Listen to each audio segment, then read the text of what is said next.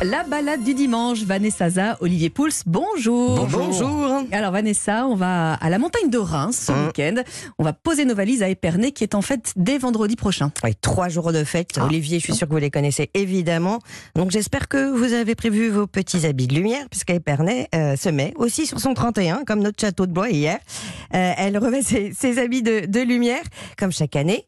Euh, pourquoi Épernay? Parce que vous le savez sûrement, c'est la capitale du le champagne. Du Champagne, hein, voilà, que tout le monde connaît pour sa mythique avenue de Champagne, un kilomètre de long, euh, 100 km de. Ouais. Est-ce que vous savez d'ailleurs comment on la surnommait au 18e ou pas? Non, c'est- Olivier Non, non, vous allez me dire. Le faubourg de la folie. Voilà. Ah oui. Et Bah oui, donc, forcément, toute cette kilomètre. zone est classée au patrimoine de l'UNESCO depuis 2015. Et donc, les plus grandes maisons de Champagne ont pignon sur rue. Et puis aussi, un, un tout nouveau musée qui a vu le jour après 22 ans de travaux.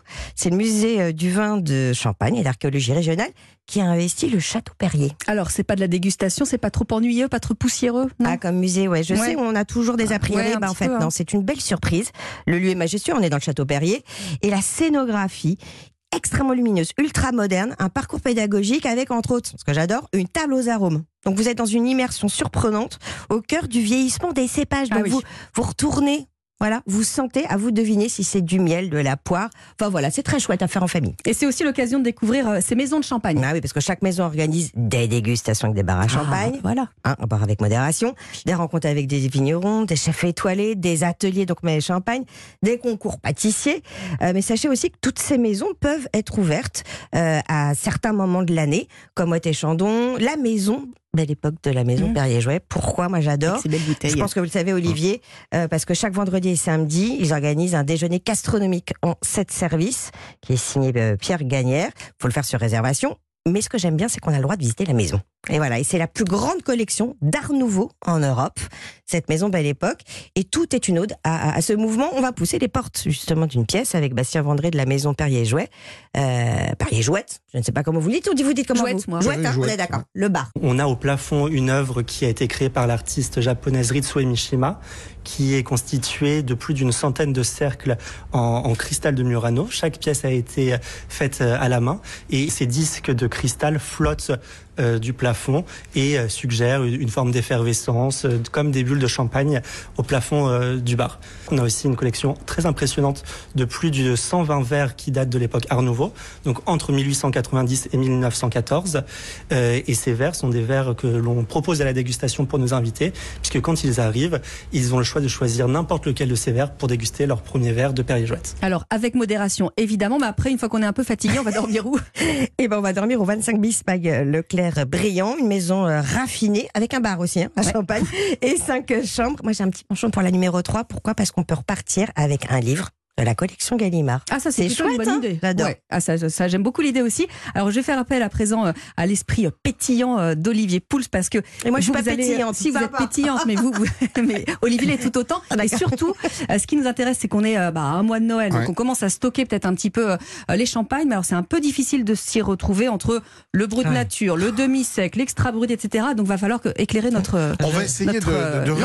résumer en trois minutes euh, et, vous hein. donner quelques conseils efficaces pour acheter des champagnes. Ouais. Alors, la première des choses, c'est que évidemment, on peut anticiper euh, et, et les champagnes sont cette année malheureusement assez chers. Ils Cher, sont ouais. plus chers que l'année dernière.